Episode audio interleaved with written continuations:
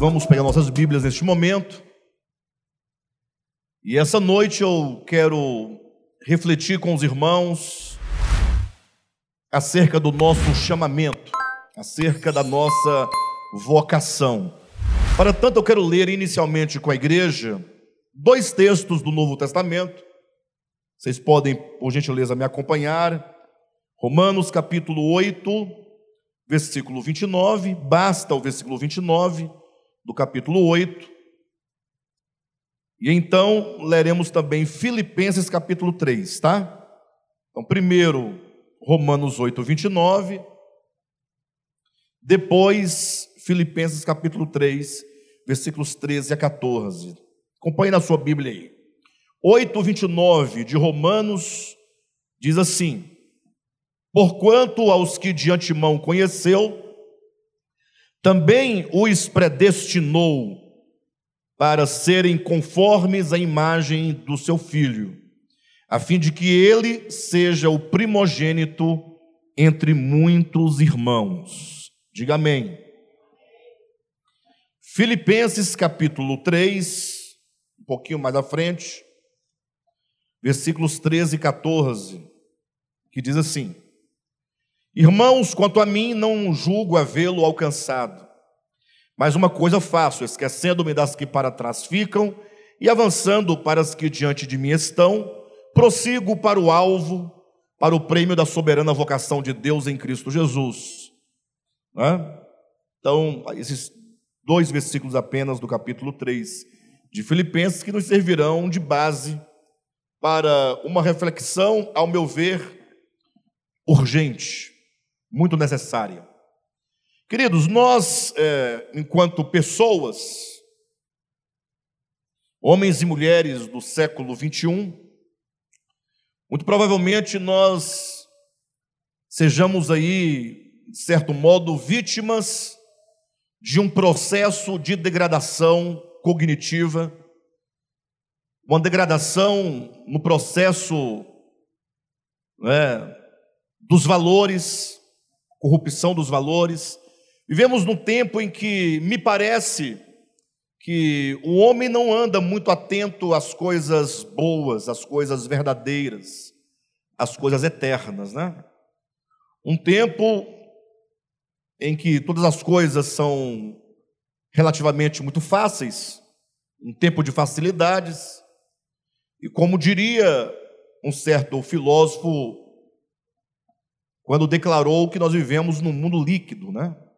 Um mundo em que tudo se perde com facilidade, tudo foge com facilidade. Então, quando nós olhamos para a história da humanidade, e eu vou dar alguns dados para os irmãos aqui, mas logo os irmãos entenderão é, como chegaremos à Escritura para defendermos a mesma ideia. Quando olhamos para a humanidade ao longo da sua história, nós vamos, já desde a antiguidade, desde os gregos, uh, da Grécia Antiga que existe uma grande preocupação com respeito ao conhecimento do homem, né? Como quem faz a pergunta, o que é o homem? Inclusive, Davi fez essa pergunta no Salmo de número 2, ou de número 8, desculpe-me, quando ele diz então: é, quem é o homem, ou o que é o homem para que dele te lembres? Então, essa pergunta, essa indagação, o que é o homem, ou perguntar qual é a razão da existência humana, ou perguntar qual é a nossa vocação, para onde nós estamos indo, é, sempre foi uma preocupação é, da humanidade, de uma maneira, de um modo geral. Ao longo de toda a história filosófica, houve grandes pensadores que influenciaram gerações e gerações, trazendo esses questionamentos, essas preocupações daquilo que é essencial. O homem saber por que, que ele existe, para que, que ele existe. Sobretudo nós cristãos perguntarmos para que, que o Senhor nos chamou. Ou seja, termos sempre adiante de nós o alvo da nossa existência, o porquê da nossa existência, a fim de que nós possamos caminhar na direção da nossa realização. Ou seja, se o homem foi criado com um propósito, o homem só se realizará finalmente quando ele atingir este propósito. E o que nós percebemos, falando do homem do século 21, é que nós, me parece, não temos essa preocupação. Mesmo os cristãos, me parece, é, estão muito longe de se preocupar efetivamente com o seu chamamento. Como quem perguntasse: ora, o Senhor Deus me criou, o Senhor Deus me chamou. Eu acredito que todos nós aqui ah, consideramos e cremos que o Senhor nos chamou. Então, perguntar: para que o Senhor nos chamou? Daí o evangelho pragmático, esse evangelho ah, corrompido, acaba dando um tanto de respostas, dizendo que Deus nos chamou para sermos ricos, para sermos prósperos, para sermos é, meramente saudáveis no corpo físico, para adquirir riquezas, adquirir fortunas. E isso tem sido propagado largamente no meio cristão, mas nós, do De Volta à Palavra, nós sabemos que essa, essa resposta quanto ao nosso chamamento está totalmente equivocada. Nós sabemos para que, que Deus nos chamou, afinal já falamos aqui centenas de mensagens, todas elas voltadas para explicar a razão da nossa existência, né, explicar a grandeza do nosso chamamento. Mas a grande questão é que apenas saber não, não, não adianta, né? Nós temos que saber, ganhar consciência daquilo, desta verdade, e então começarmos a dirigir as nossas vidas uh, no caminho do cumprimento dessa realização tão maravilhosa. Interessante que mesmo uh, os filósofos, né, falando deles enquanto pessoas que não são citadas enquanto nem personagens nem escritores da Bíblia, mas tinham essa preocupação. Imaginem vocês que Aristóteles, na composição da sua filosofia, ele dizia o seguinte: olha, uh, a importância de todas as coisas só se encontra dentro do cosmo. A ideia de cosmo, para Aristóteles, é a, é ideia de um todo organizado, né? num um arranjo de muitas coisas que existem, mas que cada coisa só ganha sua importância, só alcança sua realização, se ela encontrar o seu lugar dentro do cosmo. Essa é a ideia de Aristóteles.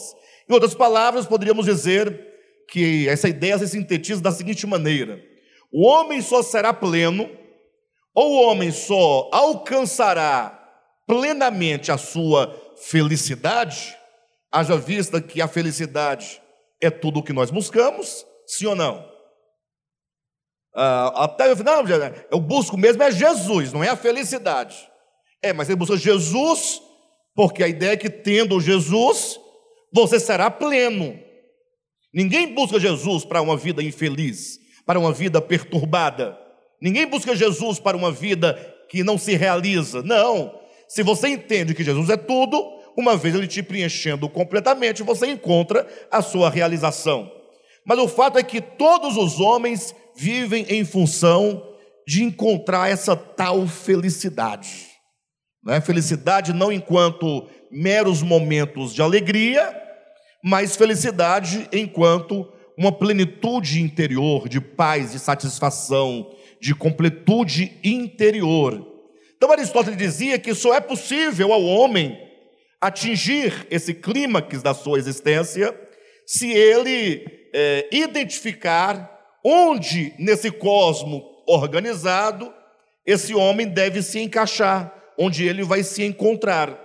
Então, digamos que uma pessoa nasceu para ser professor, digamos. Então, ele nasceu com o tino de professor, com um chamamento para ensinar, mas por diversas razões ele acabou se tornando mecânico. Não é uma boa profissão, mecânico, mas dentro da, da, da, do exemplo, da hipótese, essa pessoa, enquanto estiver trabalhando enquanto mecânico, embora possa ser um bom mecânico, mas essa pessoa não será plena, porque, segundo o pensamento aristotélico, essa pessoa não está no devido lugar no qual ela deveria estar ensinando. Então, Aristóteles ensina que quando a pessoa encontra-se a si mesmo dentro do cosmo, ela alcança esse clímax e ela então será uma pessoa feliz. Essa é a ideia de Aristóteles. Então, nesse caso, o que ele está ensinando é que nós, seres humanos, nós nascemos para. Ou seja, existe um propósito. Lógico que na filosofia de Aristóteles está falando de uma outra coisa, muito mais voltados para, as questões sociais, da polis, do cidadão, etc. Mas o fato é que já tinha naquele tempo esse pensamento de que o homem precisa de se conhecer a si mesmo, a fim de se encontrar e alcançar a plenitude da sua vida. Agora imagine vocês que existe um outro filósofo, existiu um outro filósofo, que falou uma coisa, na minha opinião, né? Eu não sou filósofo, não tenho conhecimento que ele teve, mas na minha opinião, uma coisa assim, muito sem lógica, muito irreal ao meu ver, mas que a despeito de quanta loucura eu veja nessa proposição desse filósofo, né, o fato é que, olhando para nós, o nosso comportamento, me parece que nós vivemos desse modo que ele está dizendo. Sartre, que foi um existencialista, ele falou a seguinte frase, preste atenção: o homem, ou melhor, a existência precede a essência. Decore essa frase. Ele disse: a existência precede, vem primeiro do que a essência. O que ele está dizendo com isso? Que o ser humano nasce, ele primeiramente tem a sua existência no mundo. Mas enquanto um ser existente, ele é o que? Nada. Esse homem agora que existe deve ir em busca da sua essência. Me parece que ele quer dizer: o homem pode ser qualquer coisa, o homem não é nada. Não existe um Deus a priori que determina o destino daqueles, das, das suas existências. Ele nega completamente a ideia de um governo, de uma soberania, de um alvo, de um objetivo, de uma vocação. Daí ele diz essa frase: o homem está constantemente, a, é o melhor, o homem está condenado a cada instante a inventar o próprio homem. É como que ele dissesse: não se preocupe com essa ideia de que você nasceu para. Se Aristóteles diz que você só será feliz se alcançar o propósito da sua existência, esquece. O que, que ele diz? Vocês têm que simplesmente ir em busca da sua essência. E você é o próprio criador dessa essência, é você quem define onde você quer estar, onde você estará, como você estará. Ou seja, o destino do homem é lançado à sua própria mão. Ou, em outras palavras, não há destino, porque se sou eu quem construo, então não há de fato alguma coisa que me aguarda. Mas pensando nesses dois pensamentos, eu fico pensando, ora, como pode o homem ir em busca da sua essência se ele não tiver primeiramente a essência de homem? Porque eu nunca imaginei, e é impossível de conceber, uma vaca que, segundo o pensamento de Sartre, não tem essência. Não é? Não tem inteligência, não tem razão, é apenas uma vaca. É impossível você imaginar ela dizendo assim: ah, eu, o que, que eu vou ser? O que será de mim daqui a 10 anos, 20 anos, 50 anos? O que será de mim depois da morte? Isso não passa na cabeça dos animais. Por quê? Porque eles não têm essa capacidade a priori de pensar o seu futuro.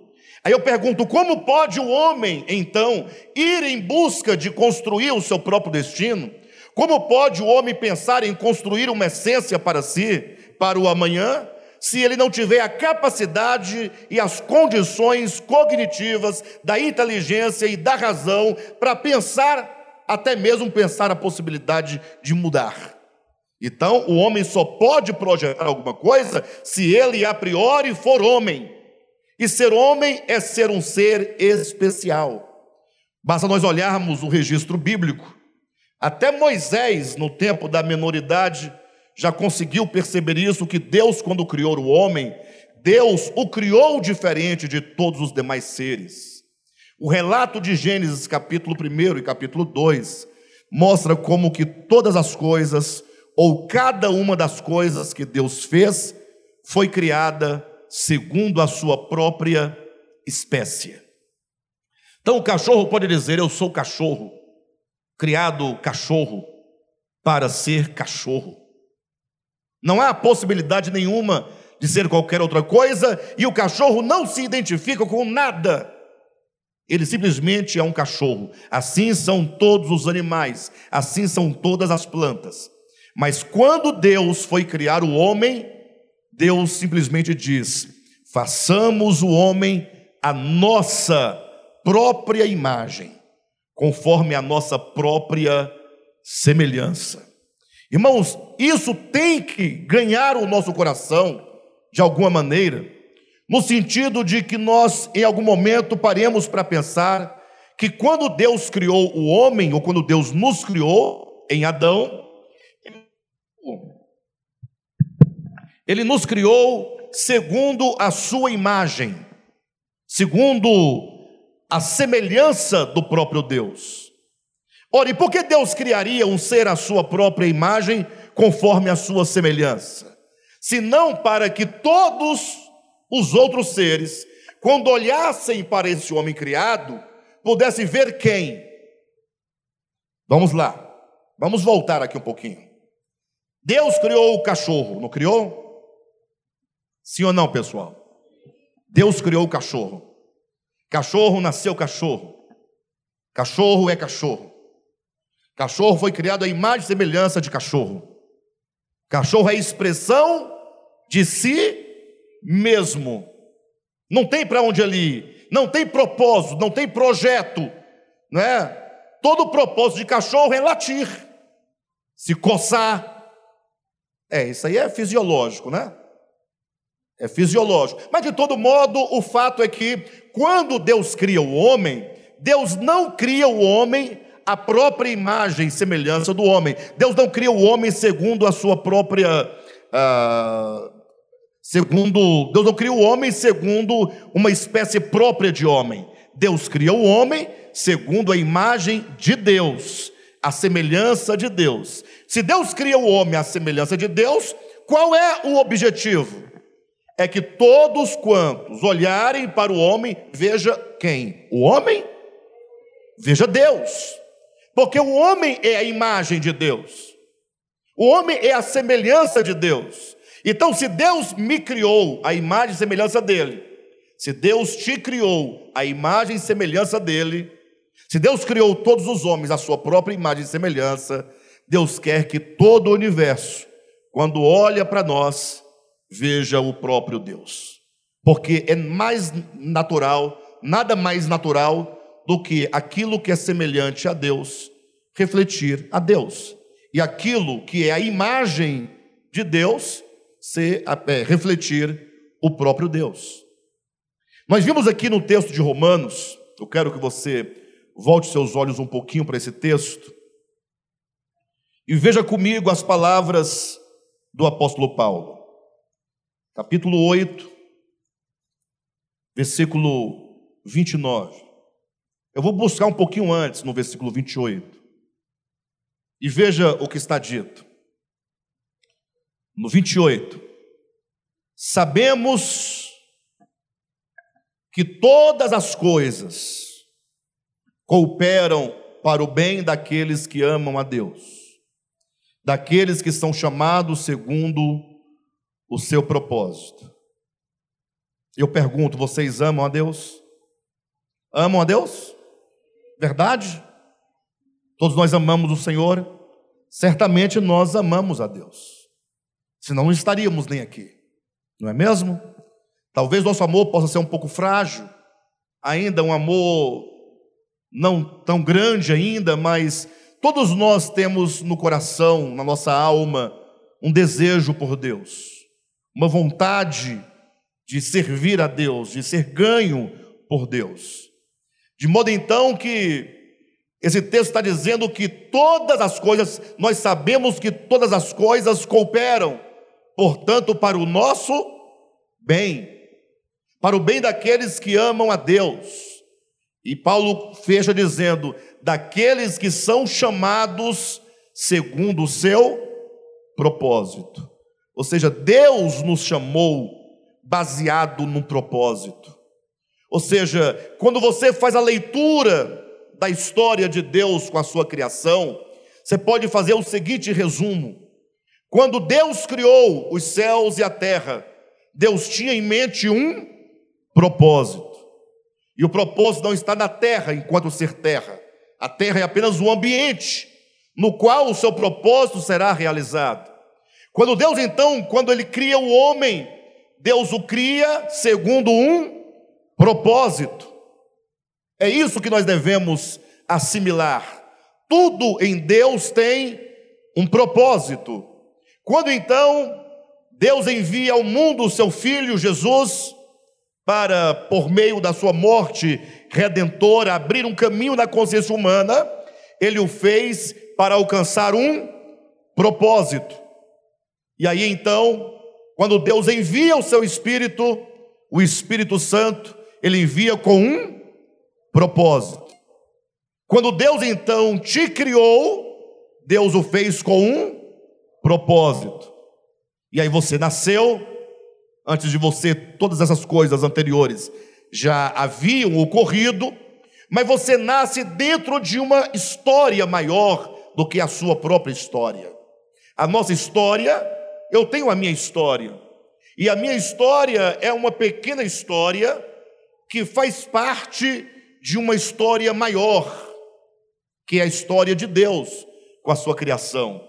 De modo que a minha história só ganha importância quando eu compreendo que eu nasci dentro de uma história maior que dá sentido à minha história e, portanto, a minha existência só terá algum sentido se eu me encontrar dentro dessa história maior.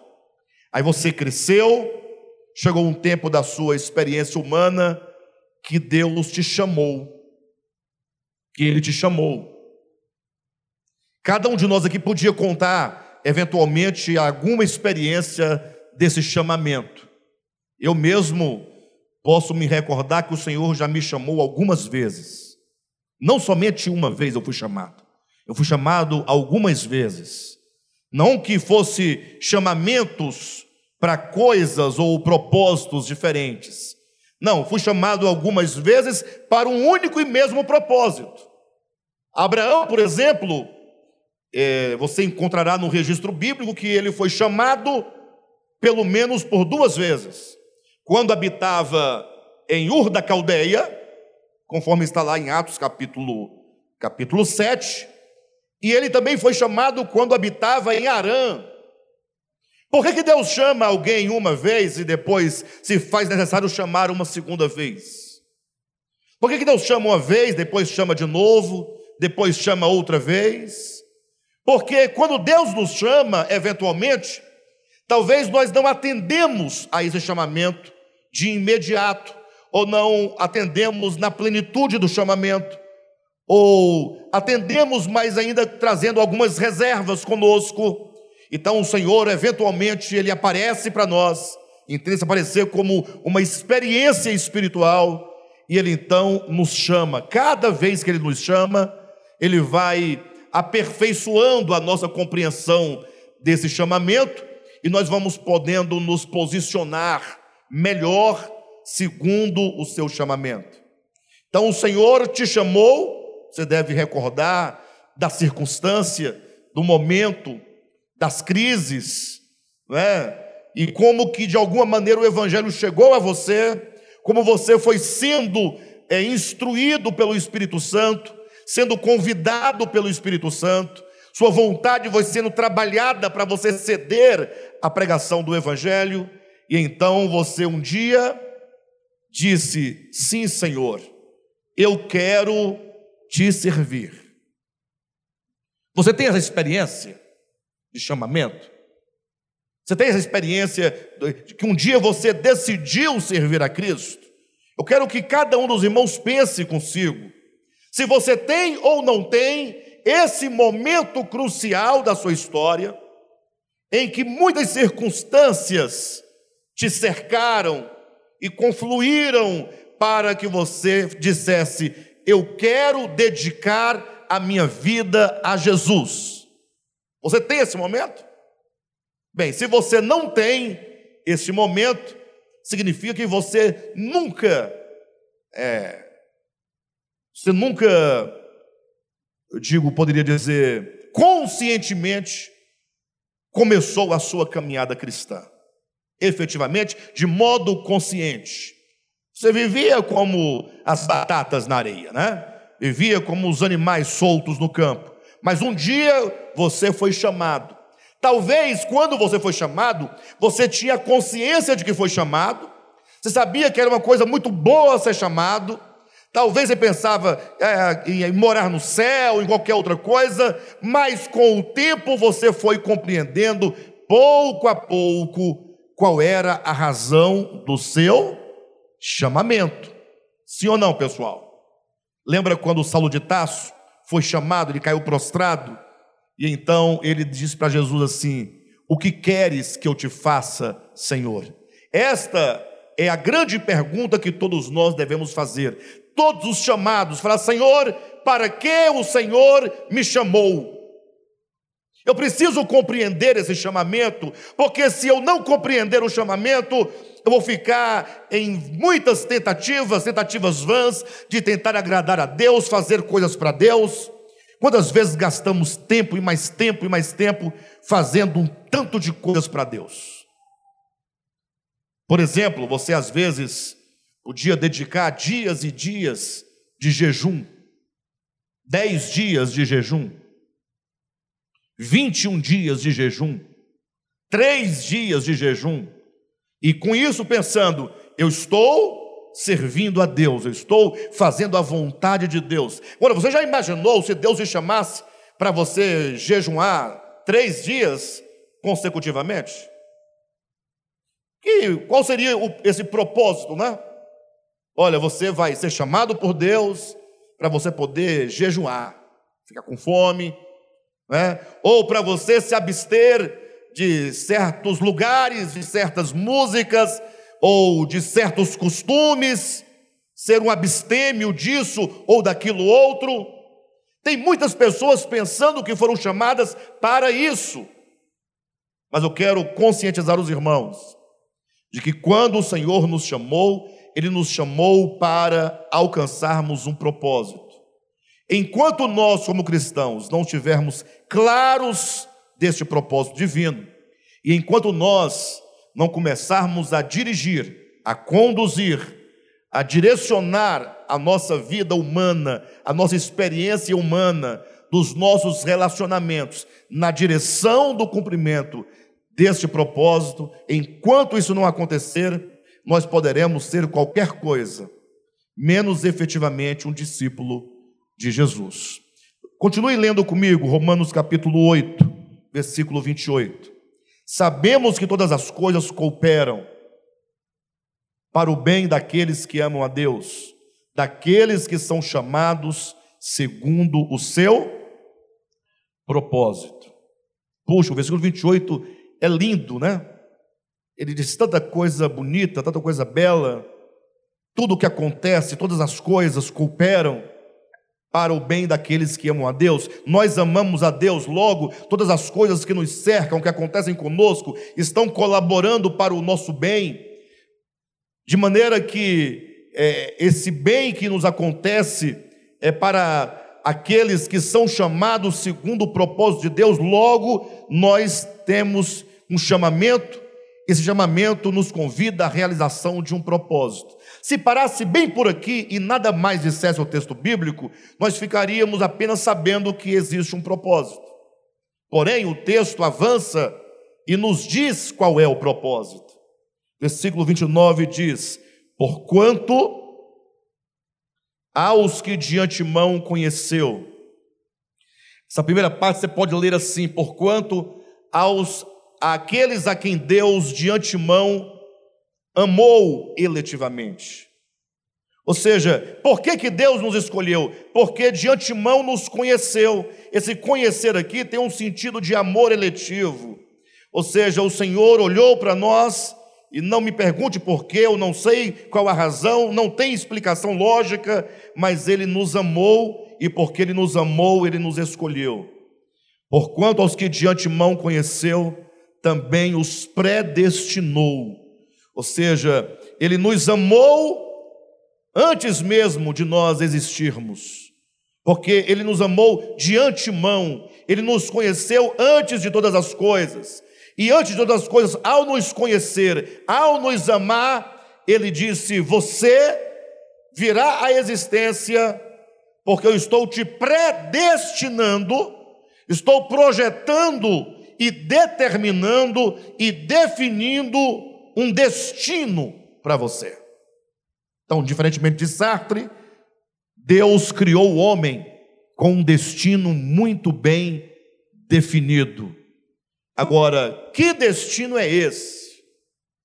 E aqui eu vou jogar um balde de água fria em todos vocês. Mas se nós nos acordarmos, nos despertarmos, vai ser bom. Vocês lembram quando no grupo da igreja eu lancei uma pergunta há duas ou três semanas, ou quatro, não me recordo bem, perguntando assim: imagine vocês se nós não estivéssemos, se o homem não estivesse sujeito à morte, à morte eterna.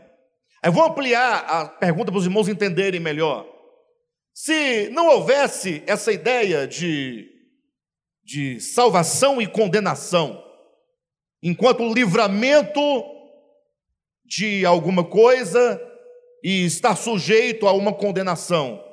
Tira a ideia de um gozo eterno, de vida eterna com Deus mediante redenção, e tira também a ideia de qualquer tipo de punição. Quem está me entendendo? Se não houvesse essas coisas relativas à condenação ou salvação, né, débito ou crédito, né, se não houvesse a ideia, mas tivesse o pecado, o pecado haveria. Eu sei que alguém vai, pastor, mas essa sua hipótese não existe, é coisa louca. Você tem pecado, tem que ter salvação, condenação. Gente, isso é só uma hipótese. Eu estou tentando levar os irmãos a, a refletirem algo comigo. Então, existe o homem, existe o pecado, mas a despeito de você cometer ou não cometer pecado, não interessa, não tem nem salvação para ninguém e nem tem condenação para ninguém. Houvesse só o homem e o pecado. Mas houvesse o evangelho. Mas houvesse o evangelho. Em que sentido o evangelho? Ah, o evangelho haveria enquanto as proposições do amor, da graça, do perdão, da misericórdia, da clemência, do socorrer, do amar incondicionalmente, do acolher, do incluir, ou seja, existe o homem, existe o pecado, e para haver pecado deveria ter as proposições do Evangelho, mas não tem nada que resulte numa salvação ou numa condenação eterna. Aí eu perguntei para os irmãos: qual seria a nossa relação com essas proposições do Evangelho? Ele teria para nós algum valor?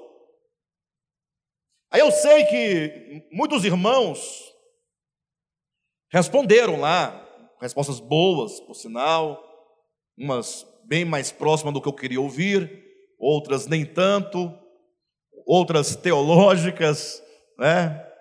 Fundamentando os textos, buscando o texto, mas eu não queria nada disso, nada de texto, nada de teologia, nada, eu queria saber, você, por que que você ainda se esforça de alguma maneira para realizar o bem?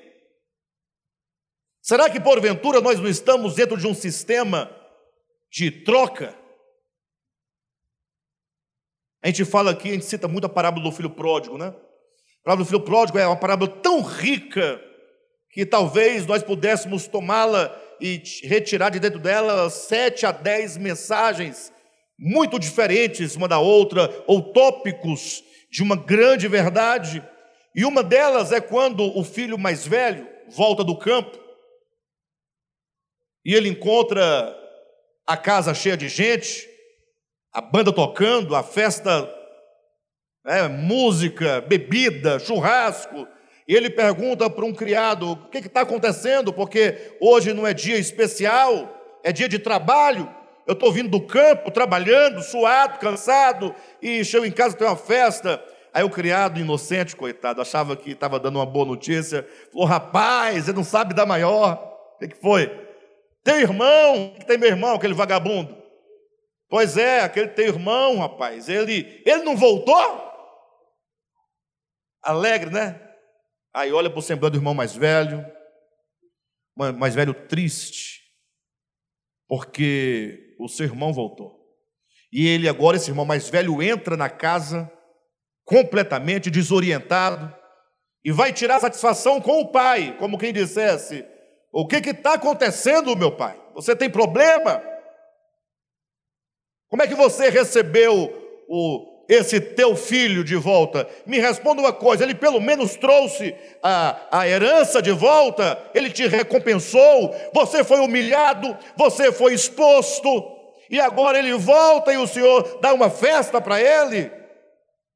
E quanto a mim, olha a ideia do filho mais velho: quanto a mim, sempre trabalhador, nunca te insultei, nunca te abandonei, nunca expus o teu nome, para mim o Senhor não dá nem mesmo um animal, um cabrito, para eu comer com os meus amigos. E aí, Rubem Alves, nessa parte, ele diz que o pai responderia ou responde assim: Filho, aqui na minha casa, eu não contabilizo crédito e nem débito. Ou seja, tudo é de vocês, tudo é graça. Tudo é graça.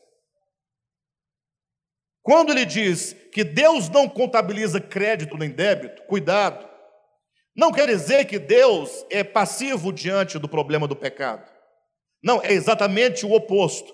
Quer dizer que Deus não nos mede com a medida do débito e do crédito. Imagine eu, Deus, olhar Josué, você cabra muito bom, menino bom. 40 e quantos anos? 43 anos. Nunca foi numa casa de vida fácil. Nunca foi. Nasceu dentro da igreja, cresceu, só conhece a escola dominical, Coelhinho da Páscoa, Papai Noel. Verdade. Josué é um menino puro. Nunca desviou da igreja. Já? Não. A única vez que ele tentou pecar, a única vez que ele tentou pecar, ele foi tentar, estava no supermercado, aí viu uma cerveja, eu vou tentar pecar. Dilane, pega aquela cerveja, eu não, sou, não tenho coragem nem de pegar, pega lá aquela cerveja para mim. A Dilane, coitada, foi lá, pegou uma Heineken, verdinha, a garrafinha, só uma. Esse é o Josué, é um testemunho vivo. Estou mentindo? Então, olha. Colocou no carrinho, levou para casa. Foi no dia que ele tentou pecar pela primeira vez. Aí olhou para a cerveja. Cerveja quente. Cerveja de mercado é quente. Aí vou tomar. Aí ele abriu a cerveja. Aí quando ele abriu a cerveja, aí veio aquele peso na consciência, né? Aí ele falou: Não, eu vou guardar para beber depois. cerveja aberta, guarda. 15 dias ou 21 dias guardada, já chocou, já perdeu gás, tem mais nada, tá só aquela água. Assim, aí ele criou coragem de pecar, agora eu vou beber. Aí pegou a cerveja, já choca, já. Quando bebeu, falou assim: Não, não nasci para isso. Eu falei, também, Josué, você também não colabora, poxa. Bebe pelo menos gelada. Mas aí eu, Deus olha para Josué e fala: Olha, meu filho, você está cheio de créditos comigo. Você tem créditos, é? Porque afinal, você faz aquilo que eu peço, que eu ordeno, e porque você faz, então você tem direitos, você tem crédito comigo. Perfeito? Ou seja, eu tenho uma dívida com você. Aí eu chego para o Cádimo, Deus chega para o Cádimo e fala: É, Cádimo, você não tem vergonha? Você não tem vergonha? Olha para o Josué, coisa mais linda. Você, rapaz, veio lá do Maranhão, lá do Barra do Corda, lá de Codó. Misericórdia! Olha de onde a criatura veio, Codó. Vocês têm ideia? Tem ideia do que é Codó? Ah, veio de lá, chega, vinha, né? Bebeu tudo, secou a Ambev, acabou com a Ambev, dançou, frequentou lugares escusos, demais, olha, não estou mentindo. Pessoa atribulada. Aí eu diria: olha, Cadmo, você está cheio de débito comigo. Vocês já imaginaram se Deus tratasse a gente assim? Onde é que você estaria? Hã? Então, Rubem Alves, lendo a parábola do filho pródigo, e ele vendo como o pai tratou o filho devasso, e o modo como o pai tratou o filho trabalhador, ele concluiu: no reino de Deus não se acumula crédito nem débito, tudo é graça. Tudo é amor de Deus. Tudo é bondade de Deus. Mas me parece que nós vivemos a vida cristã, embora saibamos disso, dentro de um jogo com Deus. Me parece. Aí eu resolvi perguntar: tá bom, tira a ameaça do fogo e tira a recompensa do céu. O que, que você faz agora? Você vai viver em pecado? Pecar é bom, né, irmão? Fala a verdade. Pecar é bom ou é ruim? Quem acha horrível pecar? Deixa eu ver a mão. Horrível. Ah, eu vou ter que pecar agora, meu Deus do céu. Ah, tem que pecar. Ah, não, vou pecar agora não. Eu vou postergar, procrastinar esse pecado, porque é tão ruim pecar. Pecar dá um prazer da carne terrível. Um exemplo, quando você tem a chance e a oportunidade de se vingar daquele cachorro, daquela pessoa sem futuro, que te ofendeu, que te humilhou, que não te pagou, que falou mal de você, e você tem a chance de descontar e vê-la humilhada, como é que você fica? Você fica agora, eu estou satisfeito. Vivi minha vida todinha para te ver nessa condição. Você tem satisfação, prazer. Aí eu pergunto para os irmãos: por que que nós temos que, ao pregar, seja para mim mesmo, para vocês, porque quando eu chego em casa, essa mensagem de hoje será pregada para mim, porque agora eu estou comunicando uma mensagem. Mas num dado momento, alguém tem que falar para eu ouvir essas palavras, e eu chego e ligo o computador e eu vou ouvir. Aí eu vou ser o, o ouvinte. Então somos todos nós. Por que, que nós temos que insistir tanto, oferecer tanto, lustrar tanto as coisas de Deus, do Evangelho, para ver se de alguma maneira nos sentimos seduzidos e eventualmente possamos ceder para as coisas de Deus. É uma luta, Cádio. Olha, irmãos, nós precisamos valorizar o Evangelho. Aí vai lá e fica. tentando convencer os evangélicos de que o evangelho vale a pena. A impressão que eu tenho é que nós temos muitos problemas. Um deles é porque nós ainda não nos demos conta de quem nós somos e não nos demos conta do propósito de Deus para nossas vidas, e muito menos nós assumimos com responsabilidade ou respondemos a esse chamamento com verdade. Você disse que o Senhor te chamou, não foi? Agora, veja o que o texto está dizendo.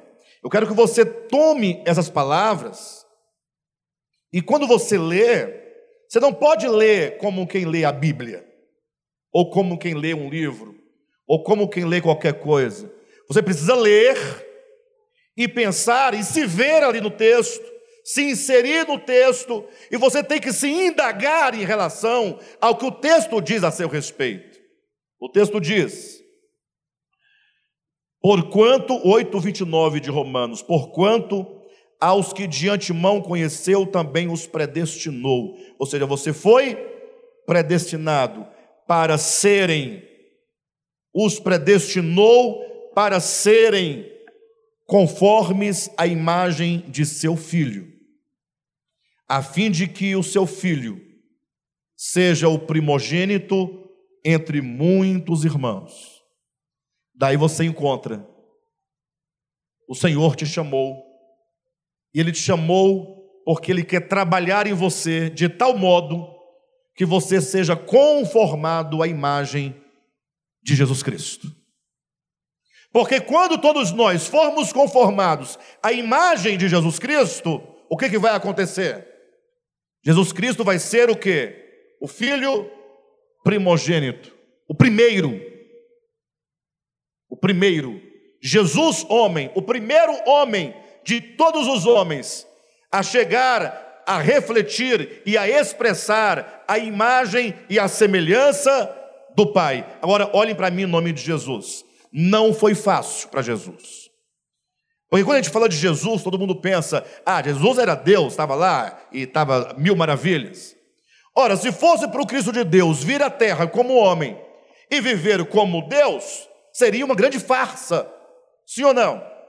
Deus se vestiria de homem, e embora todos pensassem que ele fosse homem, porque está vestido de uma roupagem humana, mas ele vive em toda a potência da sua capacidade divina, de poder, de onisciência, de onipresença.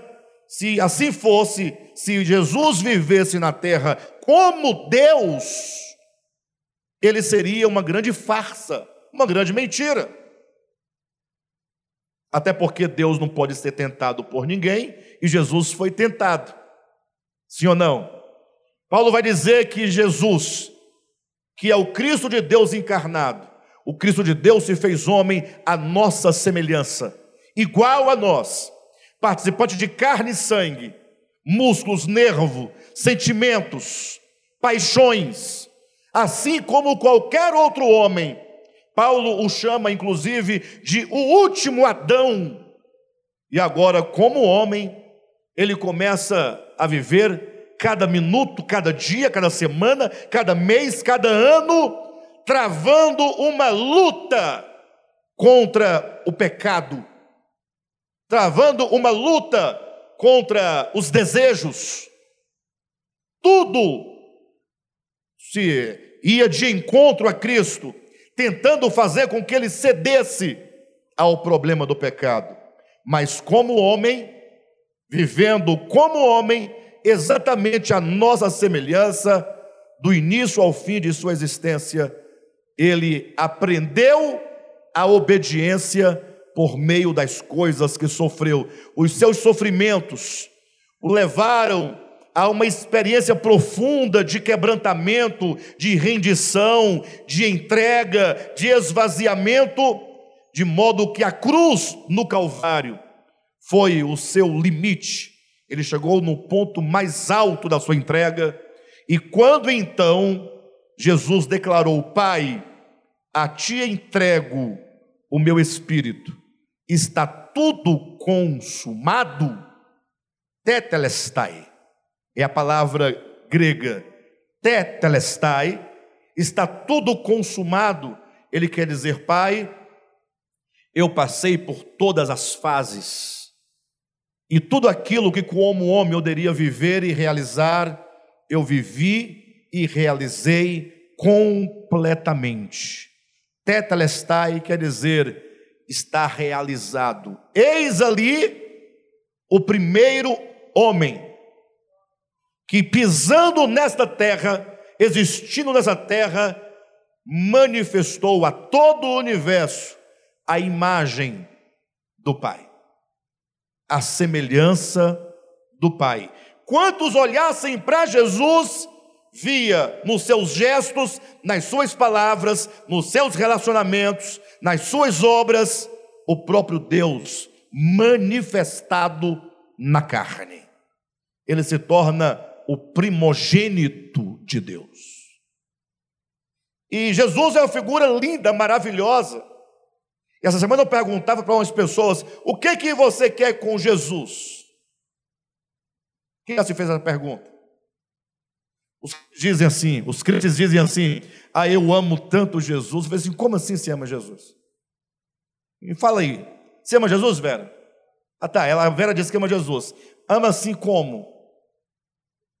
É, esse aí eu entendi, mas não, não dá para entender. A Vera disse que ama a Jesus com todo o entendimento dela. Eu respeito e creio que seja verdade, mas não explica. Eu quero saber assim: o crente diz que ama Jesus, né? E aí, como é que é isso? O que, é que você ama de Jesus? Os olhos dele? Os cabelos? A história? O que, é que você ama de Jesus? Tá bom, digamos você ame tanto, Deus tá bom, tá bom, vou levar Jesus para morar na sua casa. O que você ia fazer com ele na sua casa? Ficar o dia todo sentado olhando para ele? Coisa mais linda, Jesus. É isso? O que você ia fazer, Vera? Imagine Jesus fazer, ó, vou morar na sua casa a partir de hoje.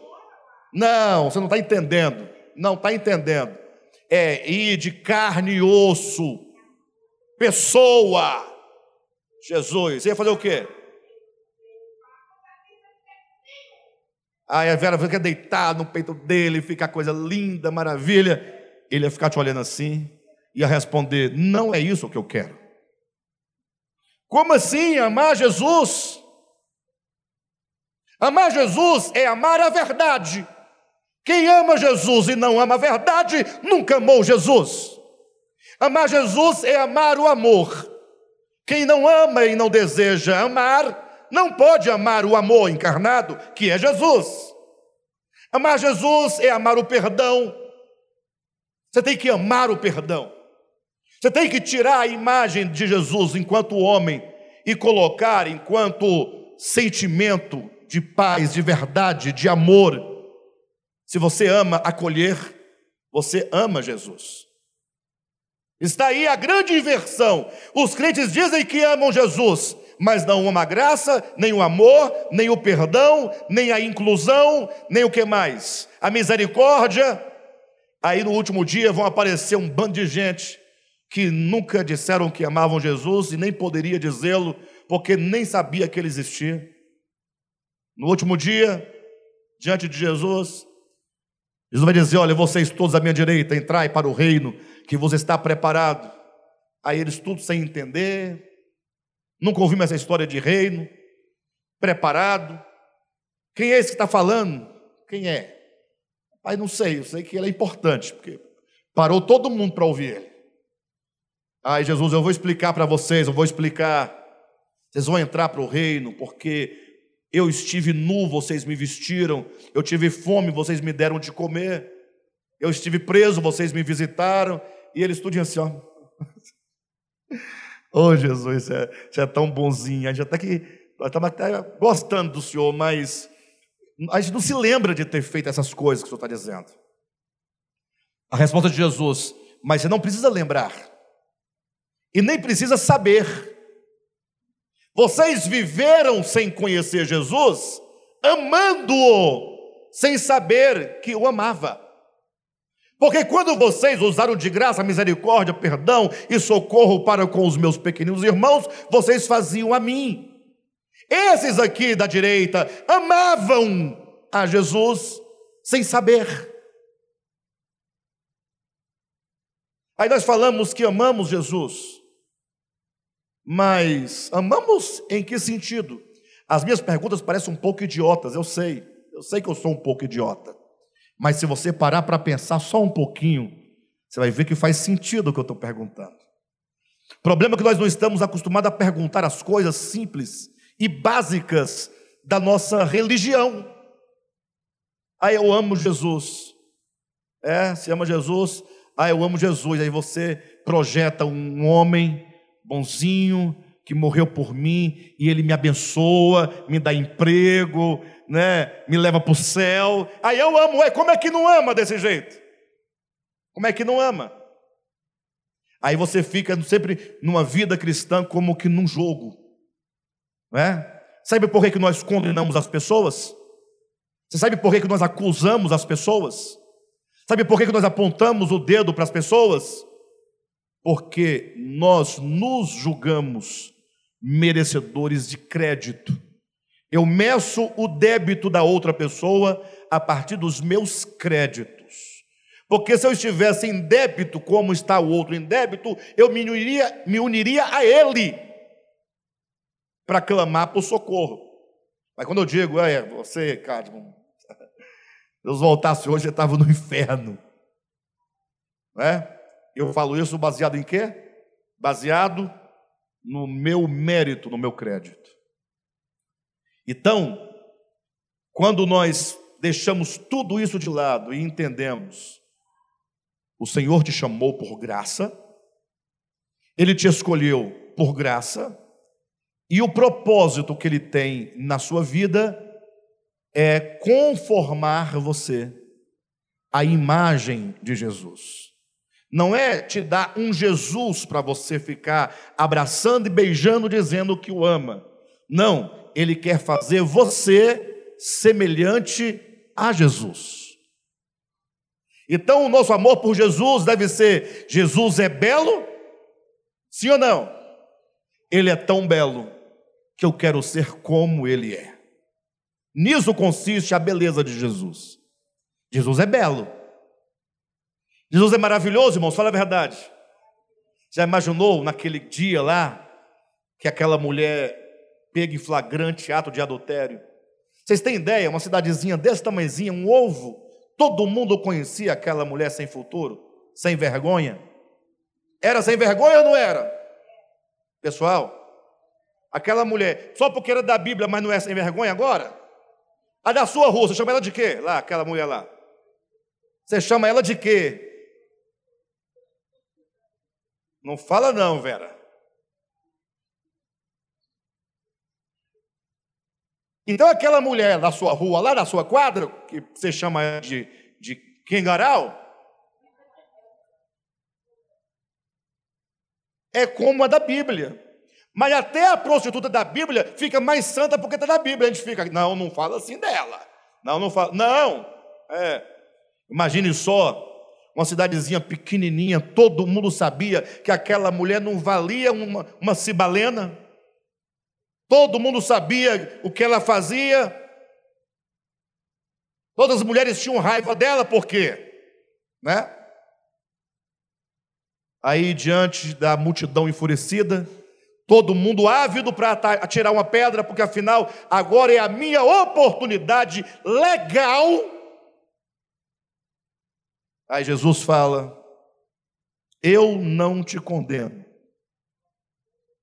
E vocês que querem condenar, podem fazê-lo, se não tiver nenhum pecado. Em outras palavras, não se contabiliza nem crédito nem débito. Esse Jesus não é amável? Vocês admiram Jesus? É, é admirável a sua beleza nesse texto? pois Jesus quer nos conformar à imagem dele. E, portanto, quando dizemos que amamos a Jesus, devemos entender Eu quero ser como Ele é. Eu sei que alguém pode falar, estamos muito distantes disso.